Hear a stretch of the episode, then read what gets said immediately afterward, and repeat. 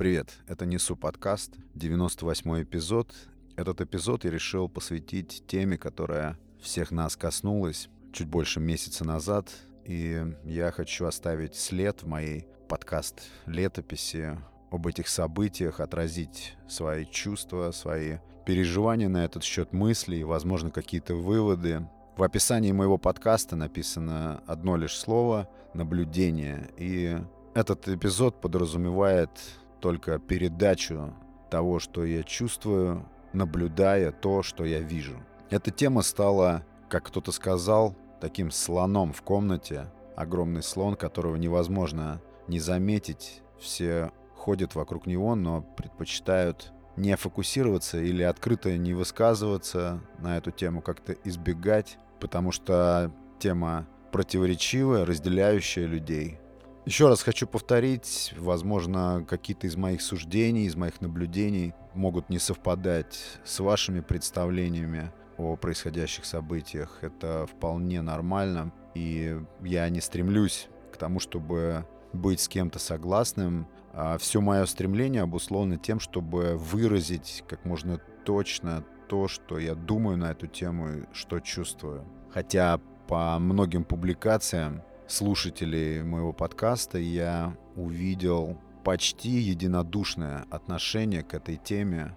И это позволяет мне судить, что все мы тут плюс-минус мыслим в одном русле. Первоначально я испытал шок. Шок от того, насколько непредсказуемо может развиваться история. От того, что каким-то событиям, каким-то процессом в человечестве, в обществе совершенно плевать на то, что ты об этих процессах думаешь. Нечто глобальное, какая-то природа вещей э, совершенно не считается с тем, что ты обо всем этом думаешь. Шок, гнев, острое, глубокое ощущение несправедливости, взрыв каких-то гуманистических чувств, сожаления, сочувствия, какое-то непреодолимое желание все откатить назад, вернуть все к прежней точке, отмотать все назад, очнуться от этого сна. Вот такой набор чувств бурлил во мне, да и сейчас бурлит.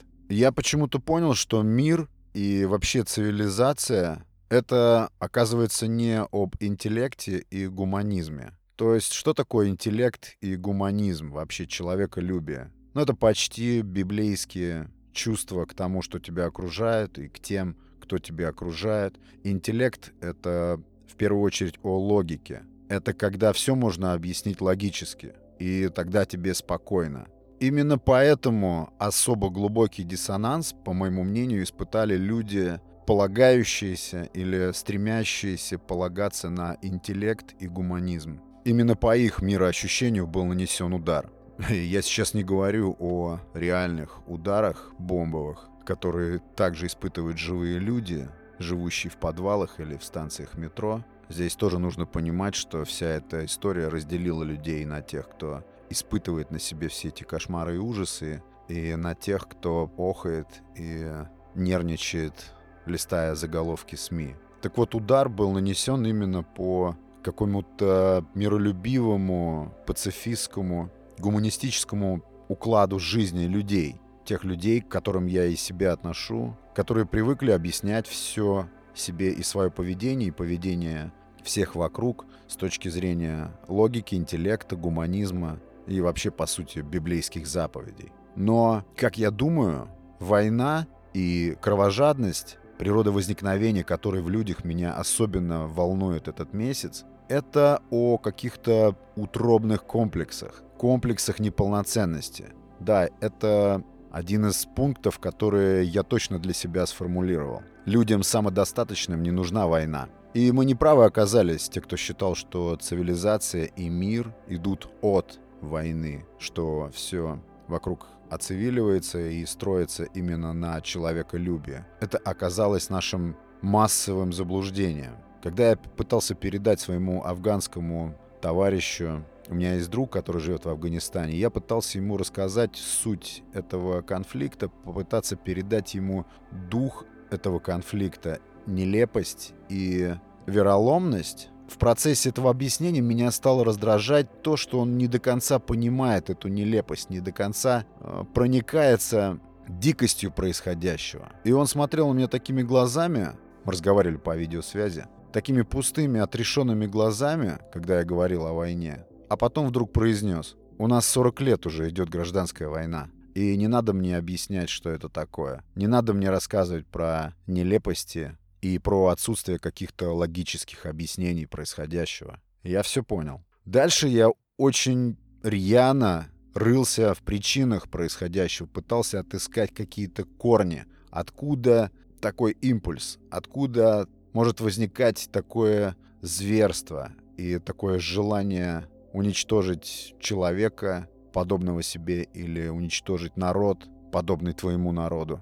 И я вспомнил, как однажды я пытался изучить причины русской революции 1905 года. Если вы окунетесь в этот вопрос, ну, то есть все знают, что была революция пятого года. Это факт. Но если вы возьметесь анализировать разные точки зрения, возьметесь изучать разные источники, разные версии и разных историков, я вас просто убеждаю, у вас не получится найти единый, какой-то рациональный ответ на вопрос, что является изначальным корнем этого события.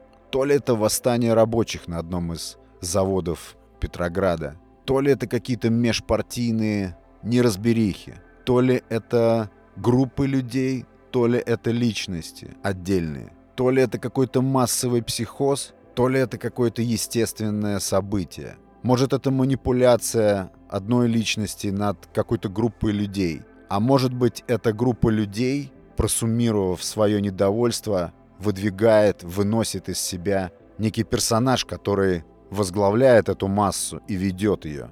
Это тот случай, когда попытка ответить на вопрос, попытка отыскать логику порождает серию еще более глубоких вопросов, на которые нет ответа, нет рационального объяснения. И только одно объяснение, которое мне понравилось, которое мне дало какое-то спокойствие, заключалось в том, что революция и война имеет стихийную природу. То есть, если мы возьмем любое природное явление и попытаемся объяснить логику его происхождения, мы составим определенную логическую цепочку. Но я убежден, что достичь коренной причины полностью ясно и чисто ответить себе на вопрос, от чего это произошло и как этого избежать или как это научиться регулировать, мы не получим. С этой иллюзией нужно распрощаться. Это стихийное явление. Почему я все время, когда касается войны, ссылаюсь на войну и мир? Потому что этот труд философски описывает тончайшие нюансы возникновения конфликта между людьми, между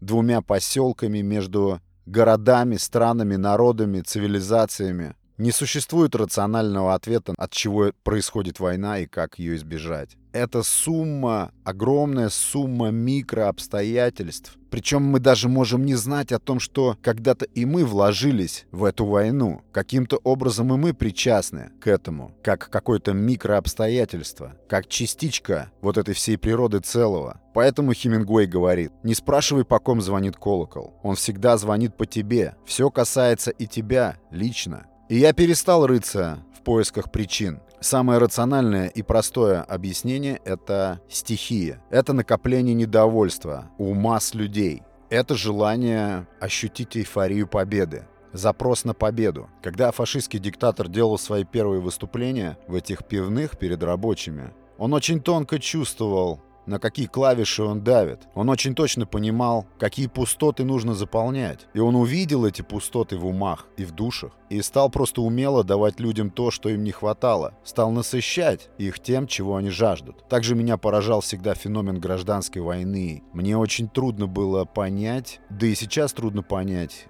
как такое возможно, что люди, говорящие на одном языке, могут убивать друг друга? Как могут убивать друг друга два брата? Я имею в виду противостояние белых и красных в 20-е годы прошлого века, потому что некоторые мотивы поведения подобного просматриваются и в наши дни. Огромное количество несогласных пока только молчаливо терпят друг друга. И я не могу понять, каково это, как два единоутробных брата могут убивать друг друга ввиду своих политических воззрений. Как это возможно? Но это возможно потому что это факты. Два человека с одинаковой национальностью, у них общая мать, и они непримиримы по отношению друг к другу. Этот феномен мне, наверное, не объяснить себе. Я просто не могу этого понять, но мотивы похожих вещей я вижу и в наши дни. По крайней мере, я чувствую в себе. Появляется какая-то огромная пропасть между людьми, думающими по-разному. И какие у всего этого последствия нам тоже просчитать сейчас пока невозможно. Еще одно чувство, которое я испытал в эти дни, чуть больше месяца, это шаткость всего, неустойчивость абсолютно всего вокруг. Опираться почти не на что. Зыбкость мира. Отсутствие какой-то вообще твердости. Отсутствие понимания завтрашнего дня. И главное, отсутствие гарантии того, что он вообще может состояться этот день. Не существует, оказывается, никакой зоны душевного и умственного комфорта. Или если это есть, то это не что-то суперзащищенное. Все может опрокинуться и разлететься в прах в любое мгновение. Дальше ложь. В плане информации также нельзя опираться ни на что. Кроме того, что я вижу, слышу а, или слышу от людей, которым доверяю. Мне кажется, это единственные достоверные источники информации, которые сейчас мы можем воспринимать как что-то, на что можно более-менее опираться. Идет информационная война, идет война за мнение. Самый главный ресурс — это лояльность и приверженность человека к тому или иному лагерю. И поэтому я лично пользуюсь таким правилом, когда читаю статью или пытаюсь ознакомиться с каким-то вопросом, и во мне возникает какое-то чувство очень острое. Первый вопрос, который я себе задаю, а не является ли целью этого контента, этой статьи, чтобы я испытывал это самое чувство? Ну, это обычное критическое мышление. Это очень здорово помогает, особенно сейчас, более-менее нащупывать хоть что-то в этом информационном шуме. Если в тебе возникает ненависть, скорее всего, целью этой статьи или этого видеоролика было зажечь в тебе ненависть. По крайней мере, я так рассуждаю. Откреститься от информации сейчас невозможно. И нужно еще не забывать, что огромное количество ресурсов, всевозможных авторов греют руки на всем этом. Кому война, кому мать родна, народ говорит. И для кого-то это просто удобный момент, удачный момент для того, чтобы собрать хайп. Поэтому нужно относиться предельно внимательно к тому, что в плане контента попадается на глаза. Потому что я верю, допустим, в ситуацию, когда человек переупотребляет контент, особенно новостной, и таким образом может терять адекватность. Это не открытие. Может терять адекватность восприятия, это может влиять на деятельность, на взаимоотношения с другими людьми. Поэтому критическое мышление, а именно отсеивание, просеивание очень тщательно того, что проникает в мозг и в мыслительный процесс, это экстремально важно в эти дни. Следующее — это полное, абсолютное, стопроцентное непонимание, что будет дальше. Ни один эксперт, ни один человек, который шахматно мыслит, не сможет дать никаких прогнозов, как и когда это закончится. Это мое мнение. Поэтому я считаю, что нужно быть готовым абсолютно ко всему. Как это не пессимистично звучит, нужно быть готовым к худшему. Стараться рассматривать наихудший сценарий. Но, как ни странно, понимание того, что все может быть гораздо хуже, должно порождать внутри ощущение готовности ко всему. Но это лучше, чем тешить себя бесплодными иллюзиями по поводу происходящего. Как отношусь ко всему я? Я решил относиться к негодованию по поводу происходящих событий как к негодованию по поводу погоды. Ни больше, ни меньше. Я полностью приравнял происходящее к стихийным явлениям. И в любой ситуации мы должны делить все происходящее вокруг на то, на что мы можем повлиять, и на то, на что мы повлиять не можем. Это очень важный критерий. Любой разумный человек понимает, что переживания, тревоги по поводу того, что нам не подконтрольно, это пустая трата энергии, усилий и прожигание времени. И это мой личный вывод. Дальше я считаю, что как бы что ни происходило, какое бы развитие ни получали все эти события ужасные, нужно продолжать делать свое дело. Нужно продолжать реализовывать свои планы. Потому что одной из целей всего происходящего это хаос. Хаос в умах, хаос во взаимоотношениях, разрушение, сомнения в том, что дальше делать и стоит ли дальше что-то делать. Я думаю, что это микроцели всей этой огромной задумки, и всего происходящего. Отвлечение от движения по траектории, выбранной траектории. Полностью, конечно, абстрагироваться от всего этого будет невозможно, но все равно нужно стараться это делать. Стремиться заниматься своими делами, следовать своим задумкам, своим планам и двигаться к своим целям. Вот такой сумбурный эпизод получился. Огромное спасибо всем, кто дослушал его до конца. Спасибо всем, кто подписался на подкаст и оставляет свои реакции.